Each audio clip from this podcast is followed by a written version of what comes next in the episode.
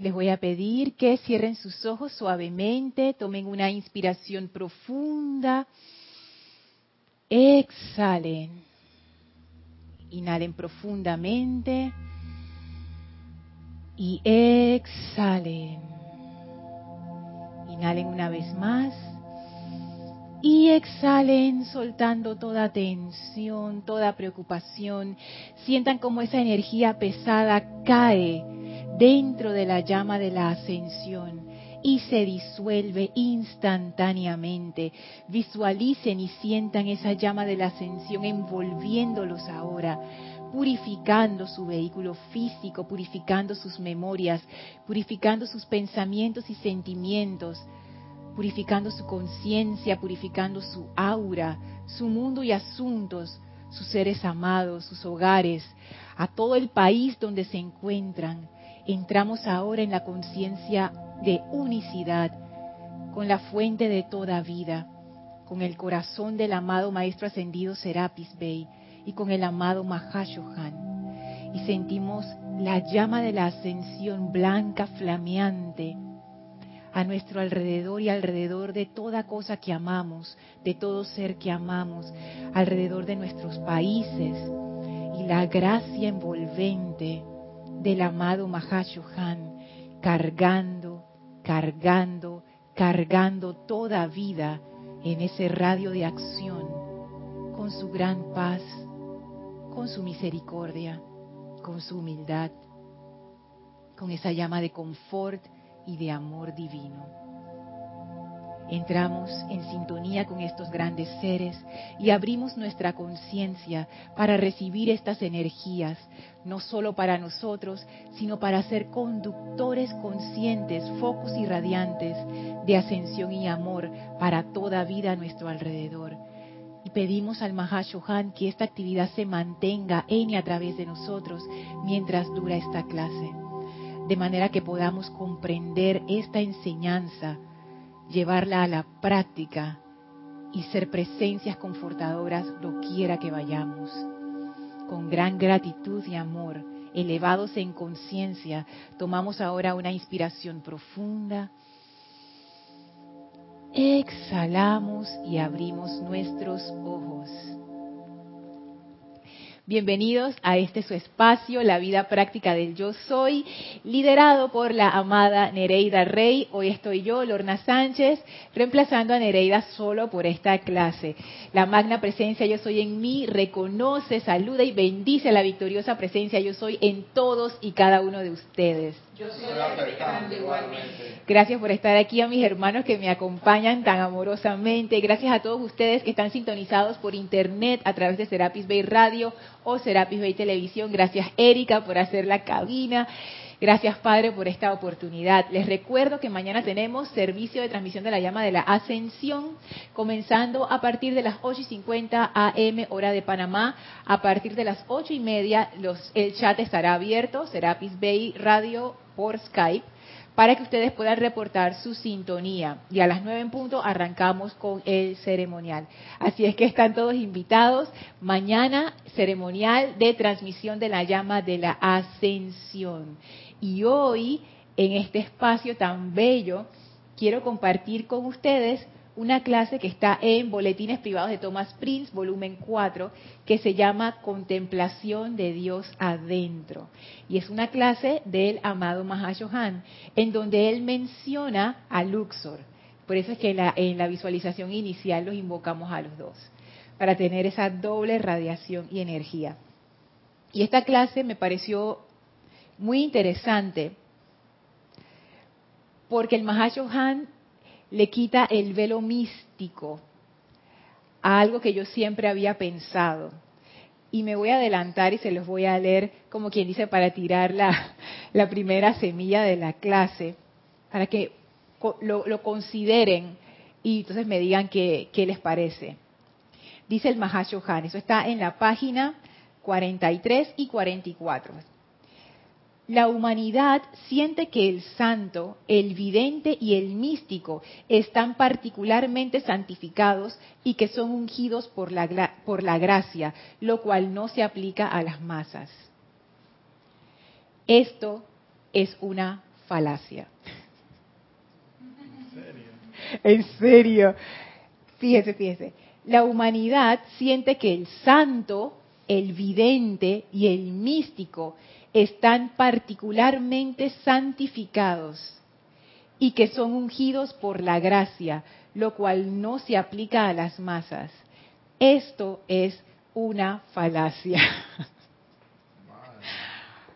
Oye, yo pensaba que los santos, los místicos y los videntes, aquella gente que tú sabes se ha conectado de alguna manera con Dios, estaban santificados y tenían algo, alguna gracia especial que el resto de nosotros no tiene.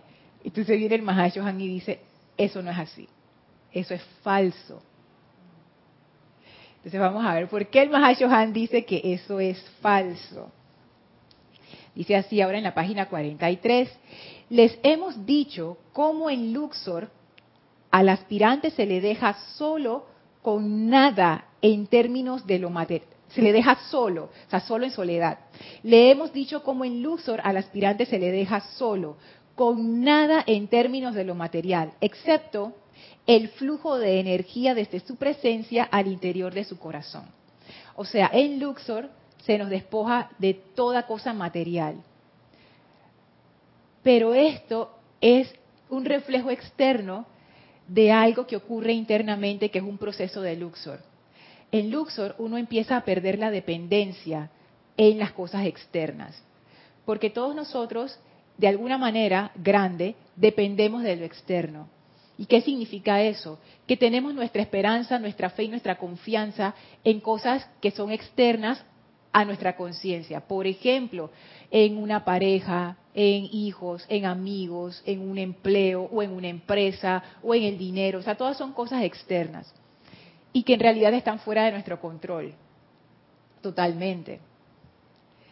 Sigue diciendo el Mahashohan, está desprovisto de libros y de cualquier medio externo de estudio, de manera que pueda conocerse a sí mismo. O sea, el Mahashohan va un paso más allá explicando lo que ocurre en Luxor. Y es, o sea, no solamente esas muletas sobre las cuales nosotros nos apoyamos, que son todas estas cosas externas, y nosotros estamos como quien dice en un taburete y nuestro taburete tiene sus patitas en todas estas cosas externas y que no se mueva ninguna porque ah, nos caemos del taburete. Y encima el Mahashohan va un paso más allá y dice que está desprovisto de libros y de cualquier medio externo de estudio. O sea, que incluso ese sendero para conocernos a nosotros mismos no depende, o según el Mahacho Han, no debería depender de nada externo. Es un viaje interno. Y eso hace una, una gran diferencia, siento yo, con relación a esta enseñanza versus a otras enseñanzas. Antes de llegar a, la enseñanza, yo estuve en cualquier cantidad de movimientos y actividades. Y esas actividades eran muy interesantes. Por ejemplo, tarot, cábala, ángeles, las, eh, las piedras preciosas, a todo eso. Pero en realidad, aunque el conocimiento era interesante y las cosas que decían también eran interesantes, siento yo ahora desde mi punto de vista actual que eso se quedaba en la superficie. Por ejemplo, tú podías conectarte con uno de los ángeles o especializarte en tarot o en cábala, pero ¿qué pasa con el trabajo interno? ¿Qué pasa con tu vida? Y yo pasé por ahí de tener, por ejemplo, una fotito de una imagen de un ángel y las velitas de colores, y uno pone su fe en eso, pero, pero mi vida no cambiaba.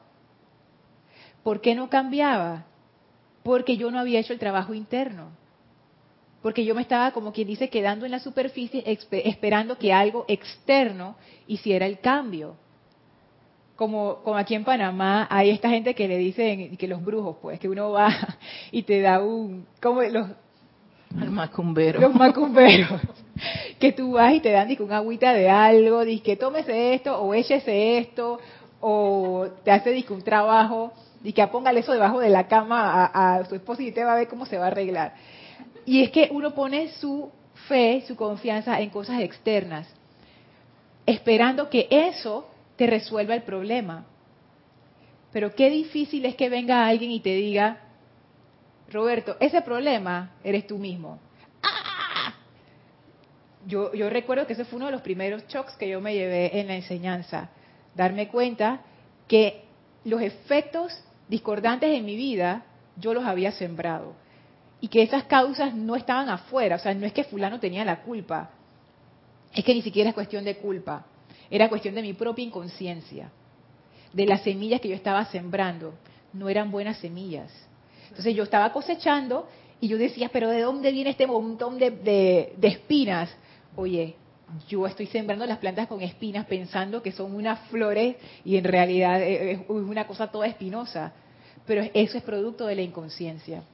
Sí, Erika. Sí, es que cuando te refieres a no hacer tu trabajo interno, ¿qué exactamente a qué se debe? O sea, que tú reconozcas algo y hagas algo por ti misma por esa condición. Sí, es más, fíjate, Quería ver si lo tenía acá, acá es dicho el maestro. Mm, mm, mm, Eso que lo había leído por aquí.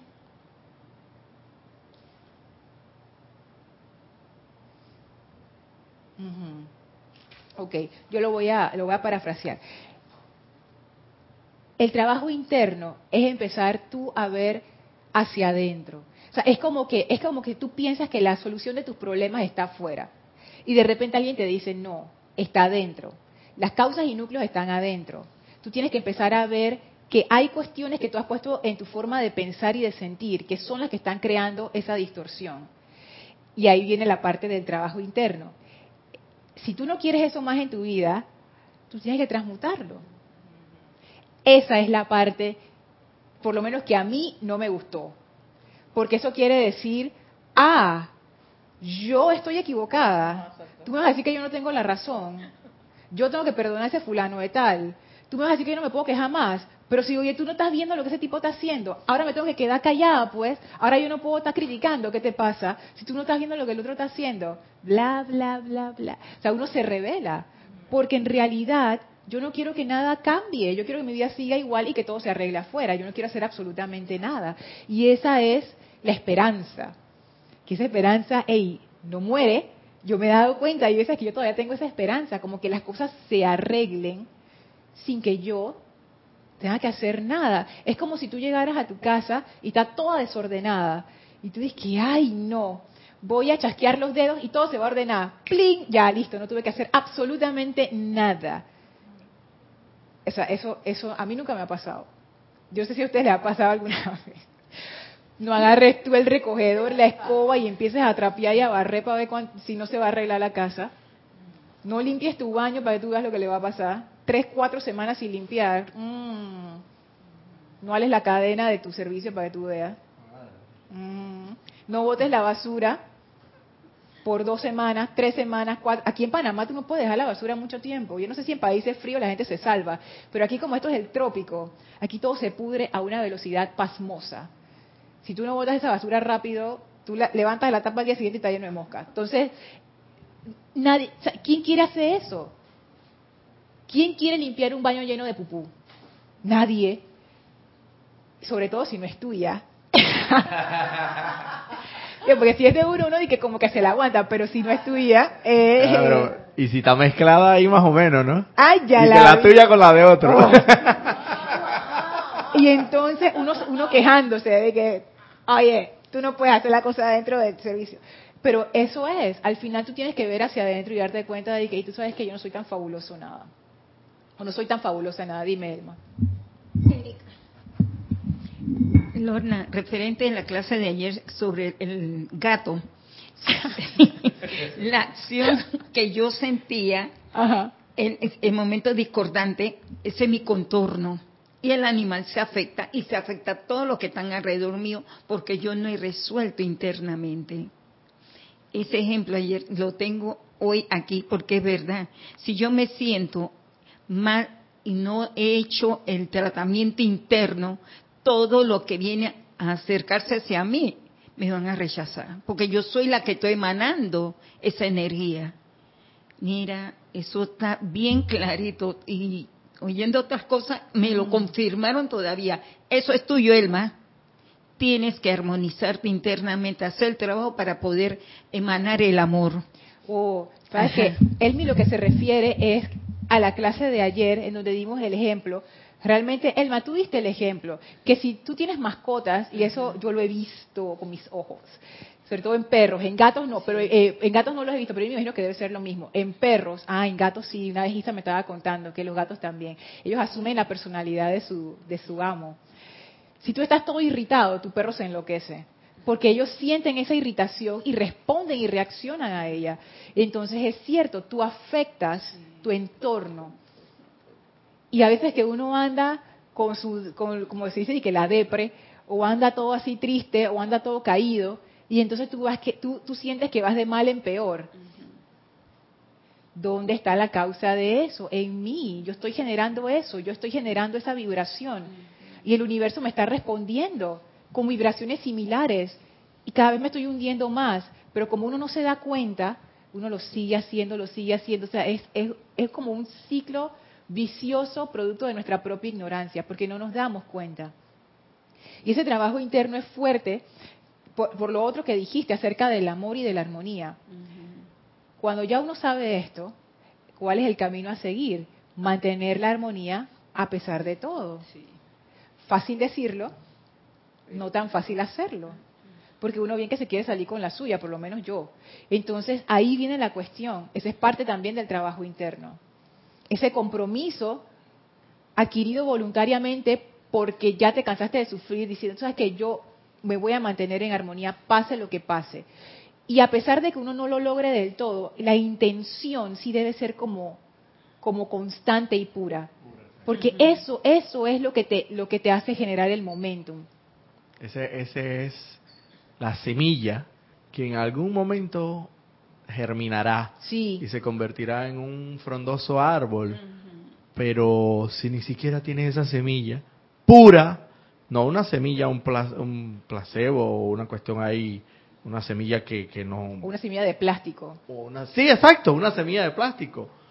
O una semilla que no pega, pues yo no sé cómo le diríamos, una semilla que no está bien eh, en las condiciones o no cae en las condiciones adecuadas. La semilla, eh, me parece que es, partiendo de ahí, esto algún día tienes, la, si tienes la fe suficiente, esa semilla algún día germinará. Pero tienes que tenerla.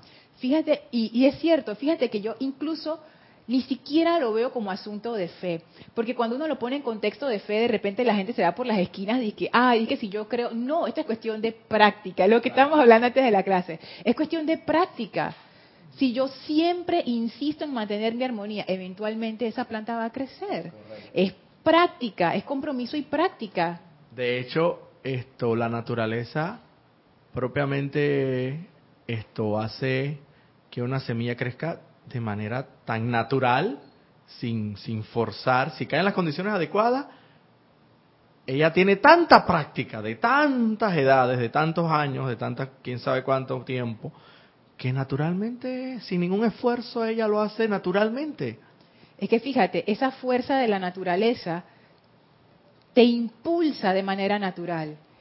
No es fácil para una semilla transformarse en un árbol. No todas lo logran. Porque tú, como tú dices, puede caer en un terreno malo, puede caer en un animal, se la comió y quedó por ahí.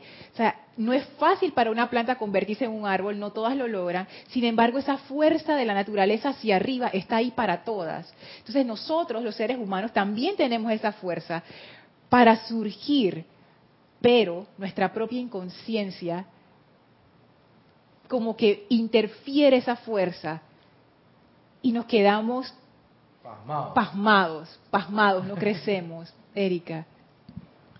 Sí, para reporte de sintonía tenemos a Juan Carlos Plaza desde Bogotá, Colombia. Dice bendiciones para todos.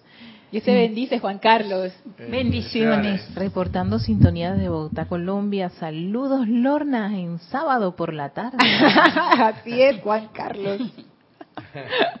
en sábado por la tarde. Fíjense, sigue diciendo el amado Mahashohan. Tal cual ustedes saben, mientras que haya alguna diversión que pueda ocupar la atención del ser externo, éste no contemplará la fuente de la cual surgió. Mientras haya una diversión que pueda ocupar la atención del ser externo, éste no contemplará la fuente de la cual surgió. En todas las órdenes religiosas se diseña la contemplación de Dios para familiarizar al individuo con el flujo de la vida de Dios, la cual es omnipresente. Pero esas sutiles vibraciones son escasamente percibidas en el tumulto del diario bregar. O sea, mientras haya algo que nos distraiga, que distraiga nuestra atención, ¿a quién le importa eso de que la fuente y la presencia yo soy? Mientras yo esté bien, uff, mira, a mí qué me importa si yo estoy bien. Y cuando uno está mal, ay, amada presencia, yo soy no sé qué, sálvame. Pero ya te salvó, ya se me olvidó de nuevo. Y, pero no es, siento yo, que es por maldad, sino que nuestra conciencia está tan acostumbrada a estar hacia afuera que para nosotros es fácil distraernos. A mí me pasa todo el tiempo. Estoy en la computadora y de repente, ¡ting! Suena algo de celular y yo de una vez miro. Yo estoy quitándome ese hábito, porque ya me he vuelto como los perros de Pavlov, reflejo condicionado. Apenas suena la campanita, yo agarro el celular y veo, yo, oye, ¿qué me pasa? Ya, tú me vas a decir que yo no me puedo concentrar en algo y tengo que tener el celular ahí. No, le pongo boca abajo y lo apago así. Ya, lo pongo en silencio. En silencio. En silencio. Porque es fácil, es fácil distraerte. Y entonces el Mahacho Han lo dice, pero esas sutiles vibraciones son escasamente percibidas en el tumulto del diario bregar. Imagínense, yo me acuerdo eh, cuando estaba trabajando eh, en un trabajo que era así como bien intenso. O sea, yo salía súper temprano de mi casa. Antes de que me agarrara el tráfico, así que salía, apenas el sol estaba saliendo, ya yo estaba saliendo de mi casa. Cuando yo regresaba, ya el sol se había a dormir hace rato. Yo salía en oscuras y regresaba a oscuras. Todo el día resolviendo problemas, haciendo cosas, llamando gente, arriando, a la gente para que haga no sé qué, solucionando, ta, ta, ta, ta. Comía ahí toda apurada, no sé qué. Regresaba a la casa, veía los correos, me llamaban, no sé qué, dormía, me levantaba de nuevo. ¿Qué energía te queda? O sea, en serio. Y yo no sé, yo siempre me pregunté, ¿cómo hace la gente que tiene hijos? Y que tiene esos trabajos, porque yo he conocido gente que trabaja, por ejemplo, en ambientes de bancos, en la parte de informática. Oh, esa gente, yo me quito el sombrero. Yo no sé cómo hacen. Porque tú llegas a tu casa después de haber salido de un trabajo como 10 horas trabajando en un día, y a veces hasta sábados y domingos.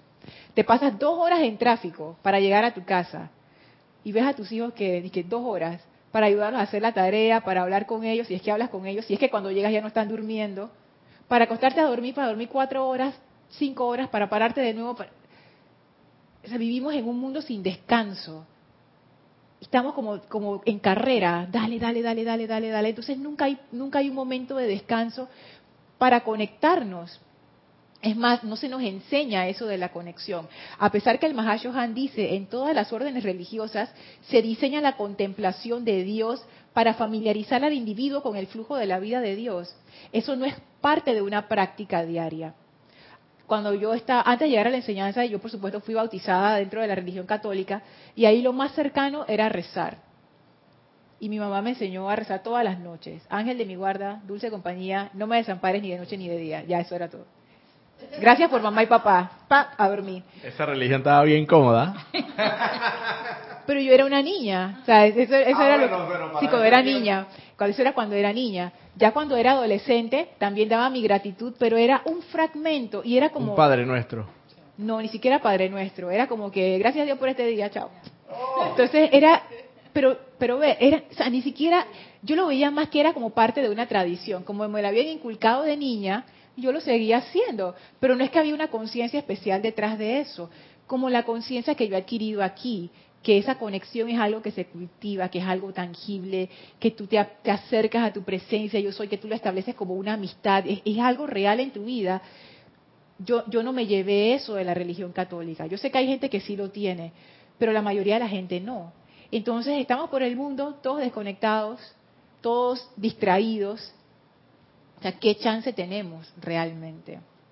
Entonces dice el Mahashohan, ¿cómo estamos de tiempo? Ok.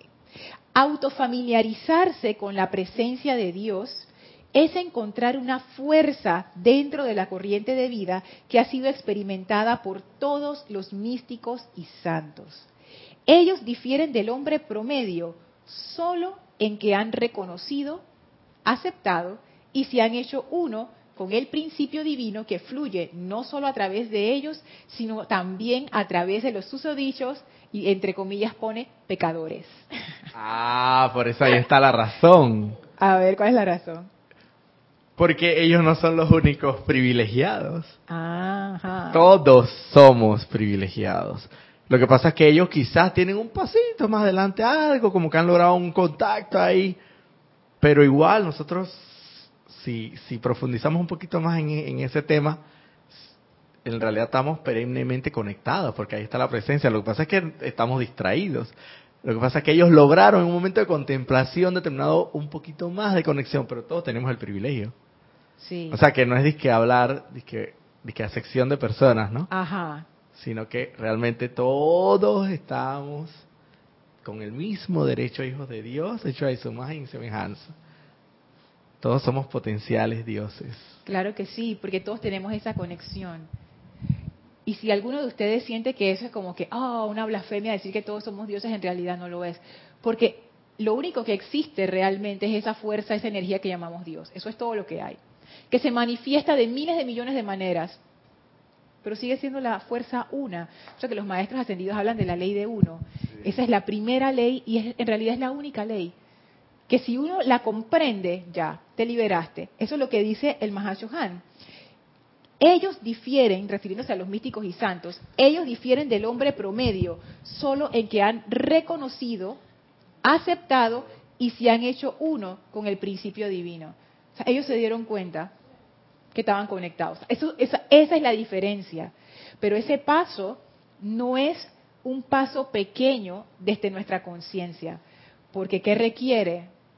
Requiere que uno deje la distracción. Pero uno no quiere dejar la distracción. ¿Tú crees que yo quiero dejar de ver Instagram? No. Y de ver los mensajes que me mandan por WhatsApp y, lo, y los, y los PowerPoints y, y los videos y las cosas que me mandan. No. Yo quiero seguir, tú sabes, chequeando los mensajes y que, ay, me escribieron, qué bueno. Entonces, es eso. Estamos como, como adictos a lo externo. O sea, esa es nuestra fuente de felicidad, realmente. Lo externo es nuestra fuente de felicidad. Entonces, ¿quién quiere desconectarse de eso? Nadie quiere desconectarse de eso. Sí, exacto. O sea, siempre y cuando estemos bien, o sea, ten, tengamos salud, tengamos dinerito, tengamos la familia todos tan bien, ah, lo, lo, externo es lo máximo, claro. ahí estamos, uff, es el paraíso, ¿para qué más? ¿Para qué, qué para, aquí mismo está el paraíso, papá. Pero es que so, cuando nos ocurren las situaciones, porque dicen ya, deja de prestar atención en lo externo y comienza a poner, nos dan el jalón de oreja y comienza a poner atención en lo interno, entonces ahí donde nos dan el jalón de oreja es donde nos damos cuenta que no era tal paraíso. No era tal paraíso. Sí. Y es que fíjate, y ni siquiera yo lo veo como un jalón de orejas. Es simplemente que la vida es vida, pues. Sí, y las cosas cambian. Y hoy uno tiene un trabajo, mañana uno tiene otro. Y hoy estás con una persona y la persona puede desencarnar mañana. ¿Qué vas, ¿Y qué vas a hacer? O sea, es, es, eso es parte de la vida de, de, de, todo el mundo. O sea, la vida cambia. Entonces no, uno no puede esperar que todas las cosas se mantengan siempre igual. Eso, eso, es, eso es una falacia. Pero si toda nuestra esperanza y nuestro amor está anclado afuera, con la esperanza que eso no cambie, eso es imposible de sostener. Sí, tú quieres decir algo, Yami, y después él. Sí. Roberto, pórtate bien. Roberto, pórtate bien. Ella quería hablar, ella hace rato quería hablar, no me dice nada. Dale, ya, dale. Sí, Dios te bendice, Lorna. Dios te bendice. Sí, eh, no sé, me parece que es el mal hábito que tenemos. Eso de que dices al inicio, antes mencionabas de que, o sea, si vemos la basura, si vemos nuestra casa en desorden, en los lugares donde vivimos, esperamos a que alguien lo haga. Sí. Es el mal hábito de estar en lo externo. Sí, exacto. O el mal hábito de estar y que esperando y que y estás en algo muy de atención, de repente en tu empleo, en tus cosas, y estás de que atenta de que en el acá que el celular va a sonar o, o, una llamada o algo así. Así mismo es. Así mismo. Tu atención está dividida. O sea, tú estás aquí, pero en realidad no estás aquí, estás allá. Y eso de lo de la casa es, es tan, tan buen ejemplo.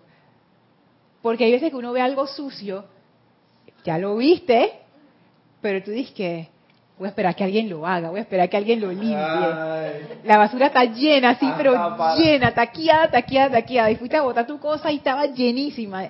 Y en vez de sacarla y, y botarla y poner una bolsa nueva, uno mete su plato así de una forma bien creativa para que, para que no se caiga todo lo que está ahí, la tapa así con cuidadito y, te vas rápidamente porque alguien, alguien lo va a hacer. O la, la típica que agarras y barres cuando había alfombra. Cuando, cuando había bueno, que se usan mucho, antes se usaban mucho las alfombras. Levantaban la alfombra y echaban todo no. Sí, el polvo todo debajo de la alfombra. Pero ahora como no, como que no se estila mucho, las casas no utilizan como mucha alfombra. antes sí, antes sí se utilizaba mucha alfombra. Pero entonces después todo el mundo con alergia y nadie sabe qué es ese montón de polvo metido debajo de la alfombra. Bueno, para que tú veas pues, así somos, o sea. Sí, es la verdad, es la verdad, así somos nos gusta como acumularla. No, es que es que a mí no me gusta incomodarme. Eso, la, la zona de confort. Yo quiero que todo el mundo esté bien, pero que no me incomode.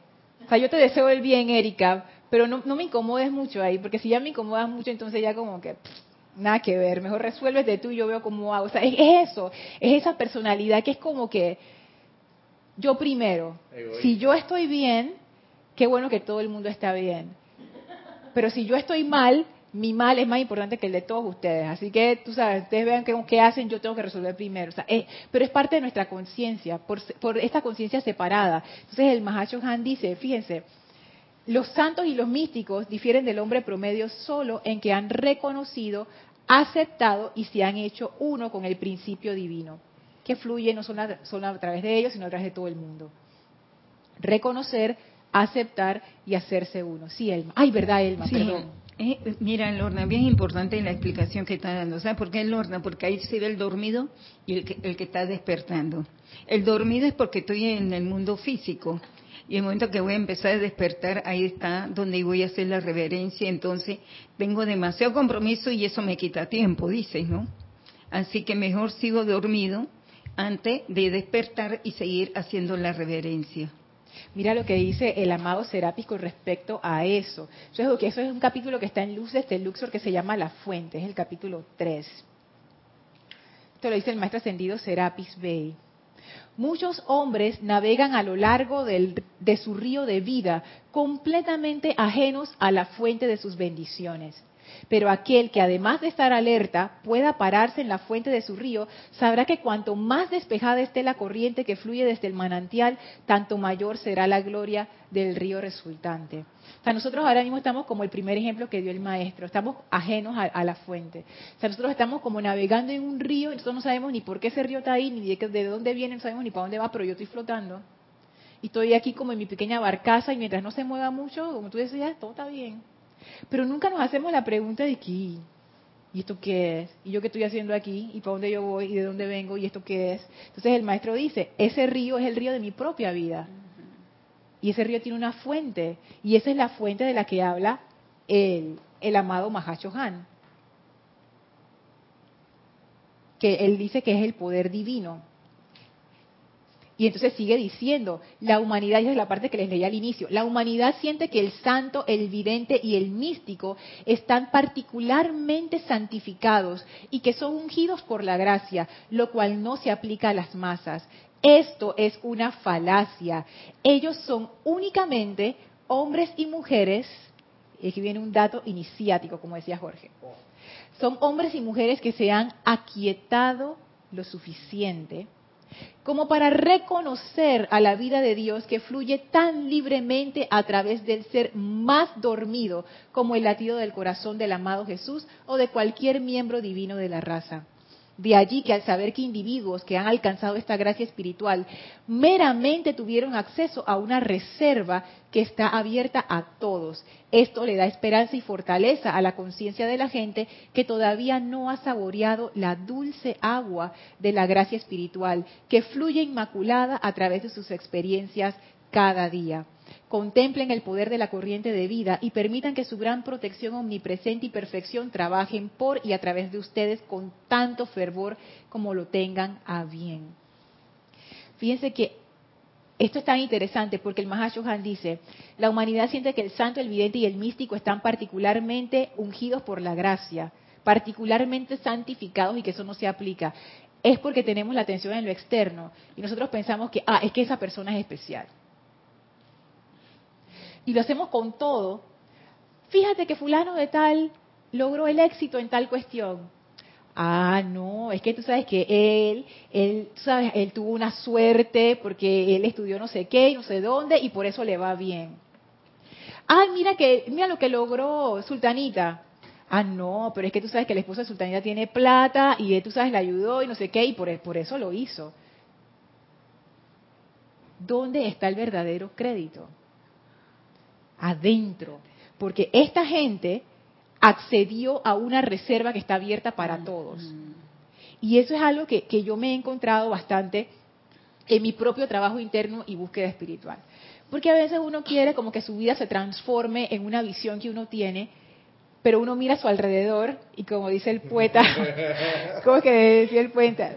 Eh, ¿Cómo es que revuelvo la mirada y Esa, esa, esa. Revuelvo la mirada y a veces siento espanto porque no veo, no veo que la cosa está como quien dice funcionando. Entonces uno se pone a buscar afuera.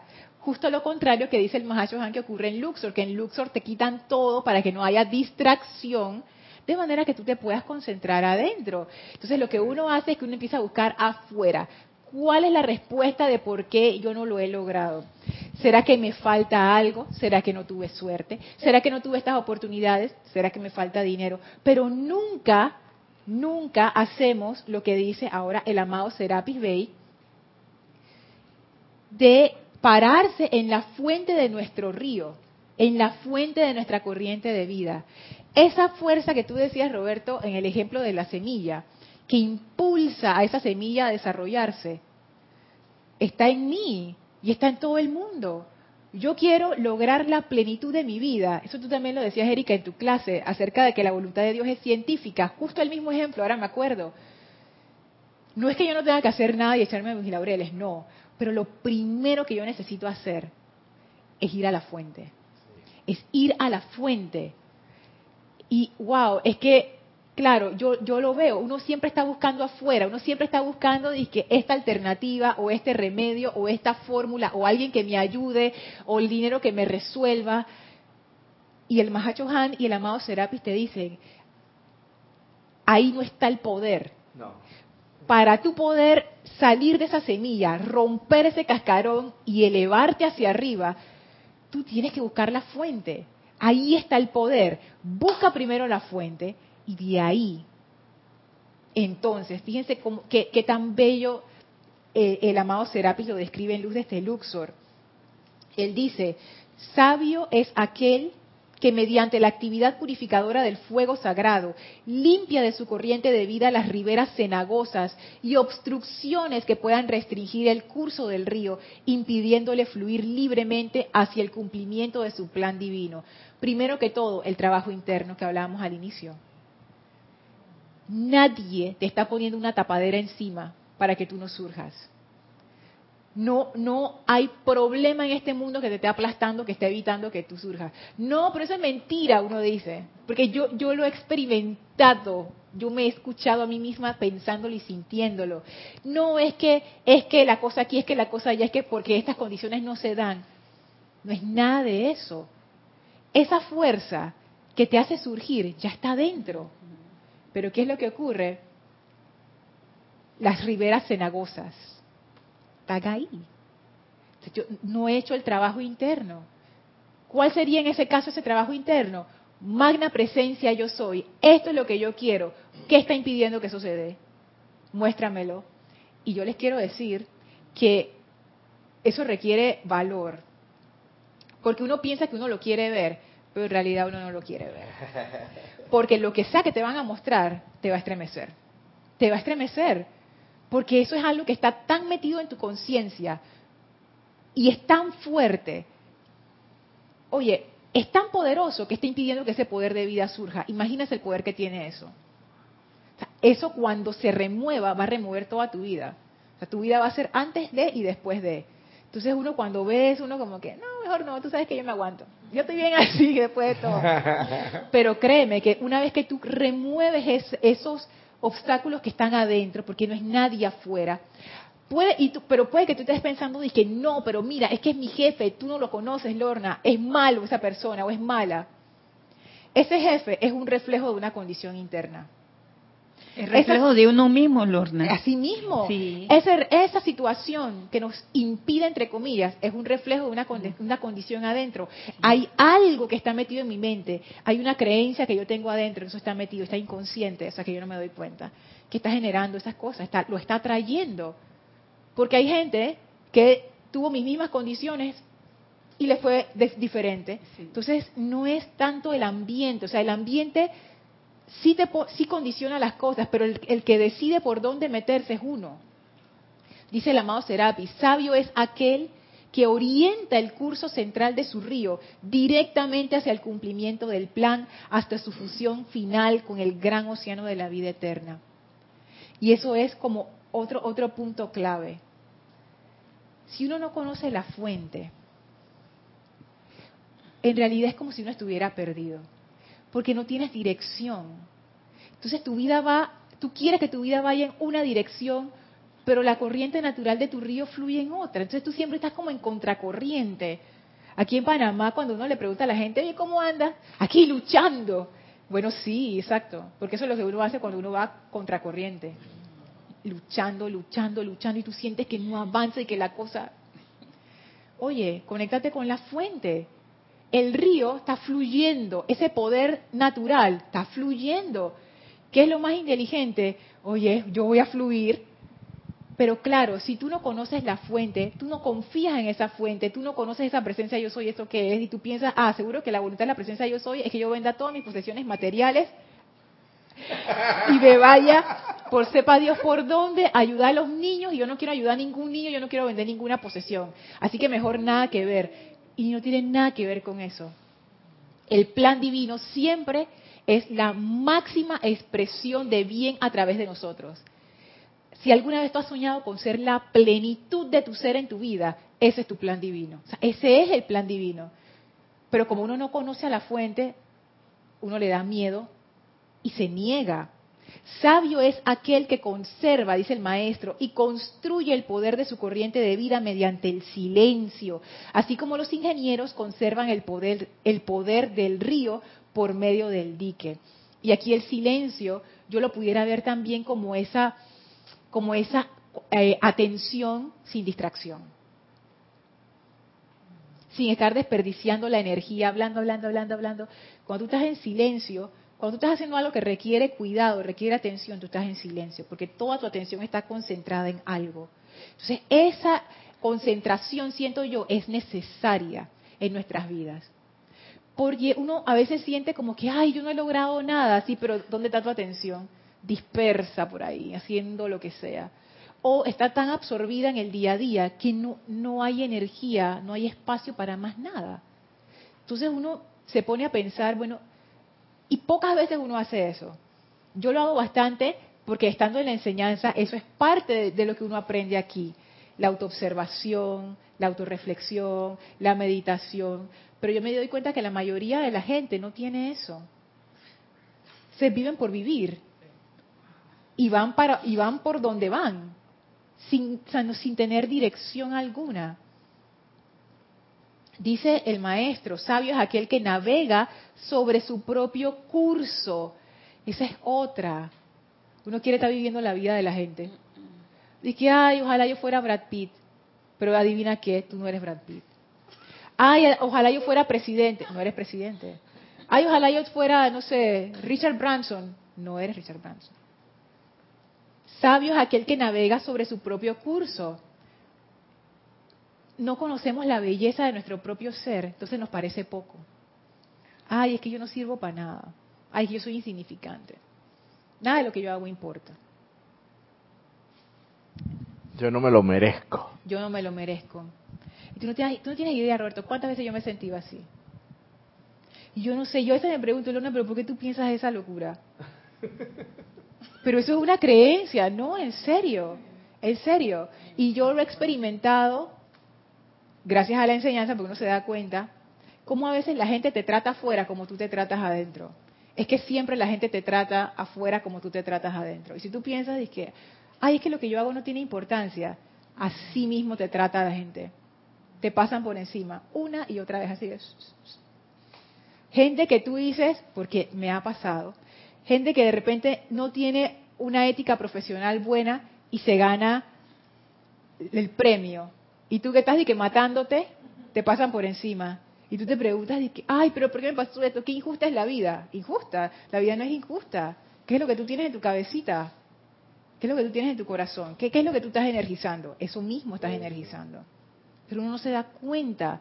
Entonces, esto es importante, conocernos a nosotros mismos, pero no a nosotros mismos la personalidad, no, la fuente. Porque esa presencia a través de nosotros y en nosotros es nuestra esencia. Como ese perfume delicioso que usa Yami.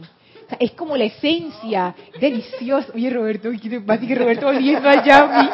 ¿Qué es esto?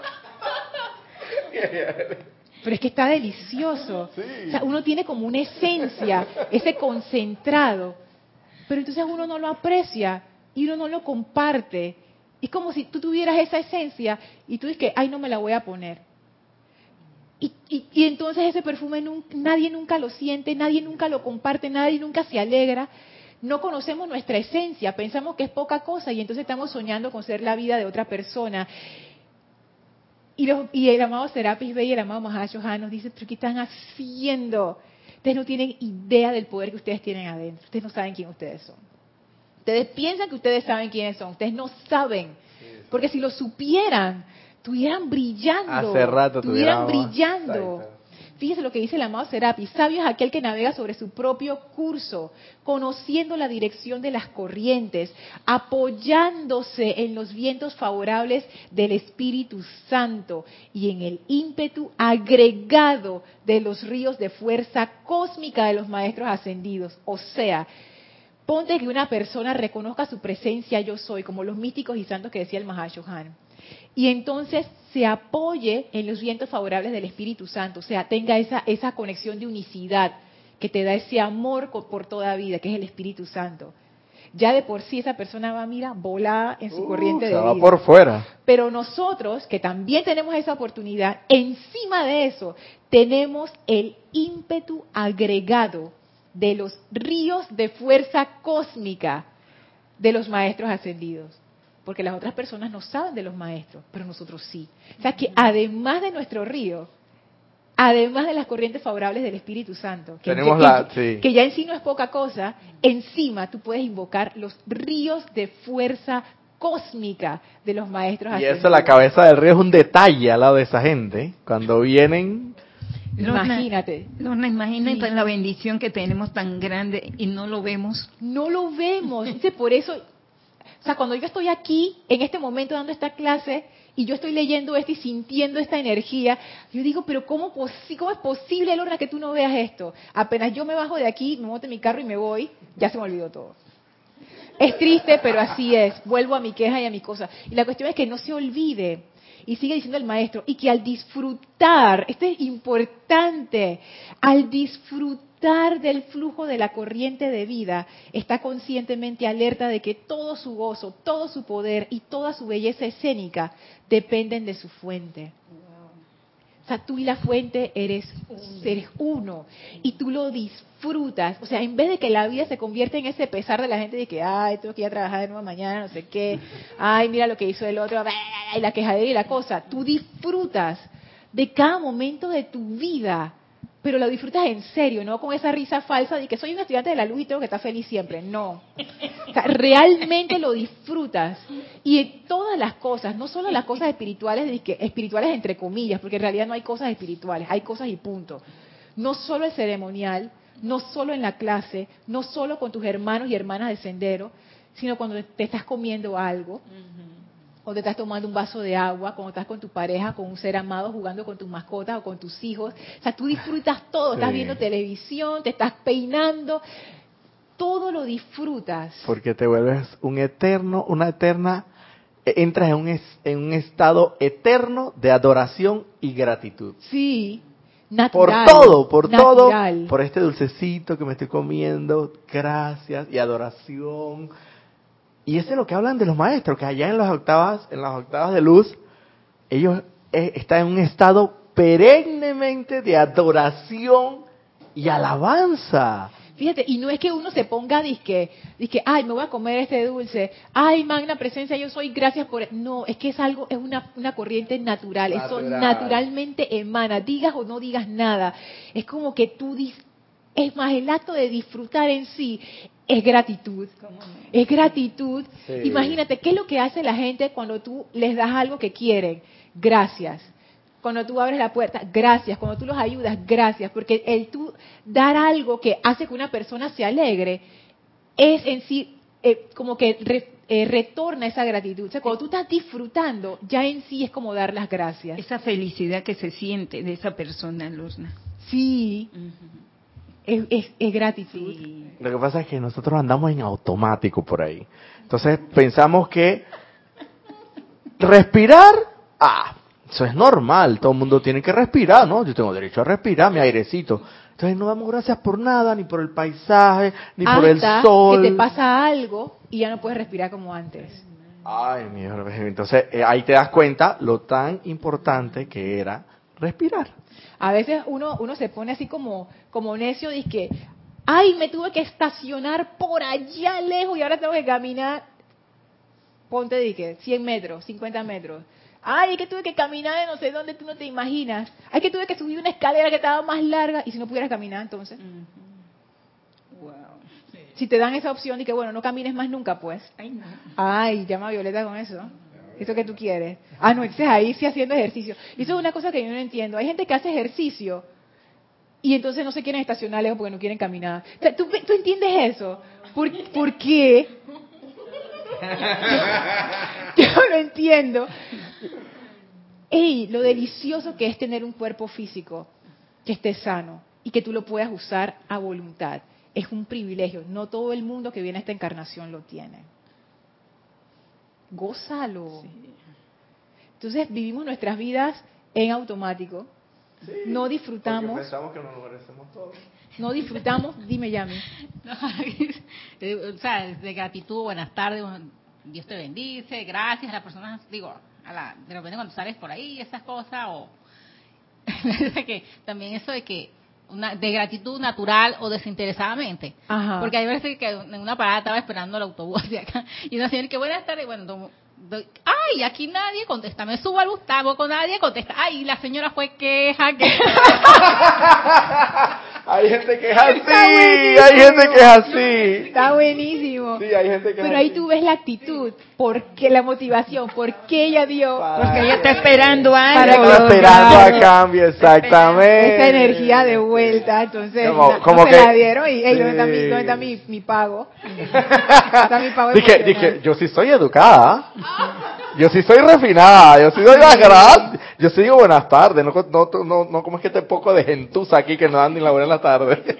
¿Viste? y encima de todo, mira, ¿viste lo que le pasa, pues? Que como no dan, entonces mira, pues, viene el, palazo de vuelta. Sí. entonces terminamos, termina siendo igual, porque hay una, una motivación oculta, no, es, no hay sensatez, porque estás esperando algo a cambio. Al esperar algo a cambio, entonces se te, se te revierte la situación y se convierte, igual quedamos, en la queja.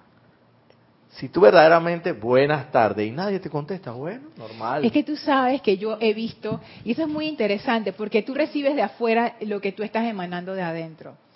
Y si, por ejemplo, yo no digo que ese sea el caso de la señora, porque ni la conozco, pero por ejemplo, ponte que la, señora tiene esa posición y que, ay, yo soy educada y toda esta gente no lo es, y se los voy a demostrar la vida le corresponde exactamente con lo que ella está diciendo. Ok, entonces tú quieres que nadie te conteste, nadie te va a contestar.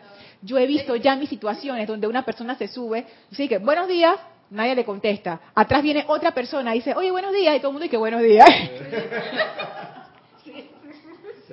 Entonces, es la radiación que ¿Qué pasó ahí, no?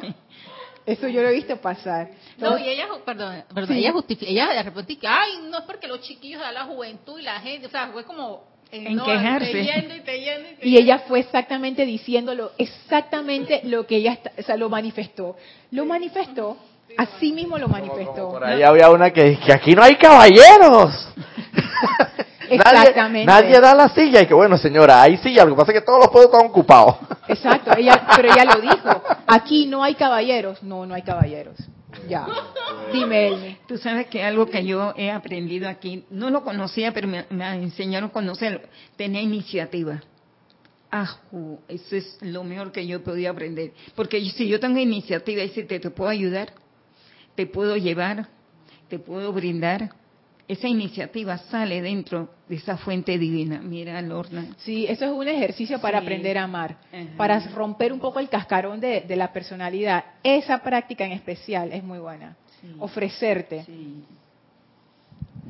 Pero hasta en, en eso, Lorna, se practica. Al principio quizás, como no tienes mucho el hábito eh, en ti propiamente, pero tú quieres, en el fondo tú la, contestaste la, pregunta primigenia, ¿qué es lo que tú quieres? Y ella dice, yo quiero ofrecer y quiero llegar a un, a un momentum tal de que lo que ofrezca lo sienta verdaderamente con amor. Ahora mismo voy a comenzar a ofrecer, a ver, voy a comenzar a practicar. Quizás al principio no te resulte tan amoroso, no te va a salir. pero va a llegar un momento que, que, de tanta insistencia y porque lo quieres realmente, yo quiero sentir esto, yo quiero sentir que lo que estoy ofreciendo lo estoy dando de verdad con amor y llega un momento que irremediablemente el cielo se abre y no le queda de otra, que no le queda de otra que, que otorgarte el don. Ahí va, pues, tú tanto que insististe, coge y lo haces, ya lo haces de verdaderamente con amor. De eso. Pues esa, esa, práctica sí funciona. Así que bueno, eh, no sé si hay algún comentario acá o acá. Bueno, listo. Entonces vamos a, ya son las cinco. acá, acá, listo. Sí, porque ya, ya son las, las cinco para no pasarnos de la hora. Y bueno, y en realidad eso era lo que tenía para compartir con ustedes acerca de, de esa de ese dato especial que nos da el amado Maestro Ascendido Serapis Bey y el amado Mahashohan en realidad todo es una cuestión de conexión. No hay nada mágico. Y eso es la esencia de lo que se enseña en Luxor. No hay magia. No hay poder especial. No hay eh, privilegio especial. No hay que la suerte que le tocó. No hay nada de eso. Todo tiene que ver con la conexión con la fuente. De ahí para adelante es la aventura. Así que si ustedes sienten que su vida no tiene dirección, que están como enredados o empantanados, esa es la clave. Conexión a la fuente. Y ya ustedes van a ver cómo las cosas van a empezar a, fluir. Bueno, eh, ¿tú quieres decir algo? No, lo último, ya una acotación rapidito. En un momento determinado tú tocaste el tema de que, que, siempre uno trata de buscar afuera lo que sea, lo espiritual, en el externo. Y como, y como dice el poeta, revuelvo la mirada y siento espanto. Pero para revertir esa, revuelvo la mirada y siento espanto. Y, y, revuelvo la mirada y siento dicha y felicidad y bondad. Es como dices tú. Ir primero a la fuente, o sea, a lo interno, a la conectarse, y después entonces, porque la belleza viene va a venir internamente, de adentro hacia afuera. Las montañas van a ser las mismas, los ríos van a ser los mismos, el árbol que está en la esquina va a ser el mismo, y el mendigo andrajoso que maloliente en un momento determinado sigue siendo el mismo. Pero ¿qué va a pasar? Que ya no lo vas a sentir, o sea, vas quizás vas a sentir lo maloliente del mendigo, o del piedrero, como quieras llamarlo pero como vas a estar conectado con la fuente y, esa fuente tuya, al haberte conectado, se va a conectar con el santo ser crístico de ese mendigo, tú vas a ver más allá y vas a ver belleza, vas a ver luz. Entonces ahí no va a ser revuelvo la mirada y siento espanto, revuelvo la mirada, pero es como dices tú, primero hay que... Y no, y no es como digo yo, es el dato que nos da el Mahashohan y el amado Serapis Bey. Y créanme, eso es cierto, cuando uno empieza a conectarse adentro, todo se ve diferente. O sea, es una cosa que es como que, wow, todo se ve diferente, todo cambia, es, muy especial. Así es que bueno, les agradezco primero que todo. Ah, Arriba, la transmisión mañana. Ah, sí, ya, ya lo dije, pero lo recuerdo. Recuerden mañana transmisión de la llama de la ascensión, 8 y 50 AM, hora de Panamá. Están todos invitados. Recuerden eh, reportar su sintonía a las ocho y media, que el chat va a estar abierto, Serapis Bay Radio por Skype. Pues bueno, primero que todo, gracias Nereida por la oportunidad de estar en este espacio. Gracias a todos ustedes por haberme acompañado. Gracias a ti. Ay, gracias a la presencia Yo Soy. Yo soy Lorna Sánchez. Esto fue la vida práctica del Yo Soy. Deseo para todos ustedes mil bendiciones.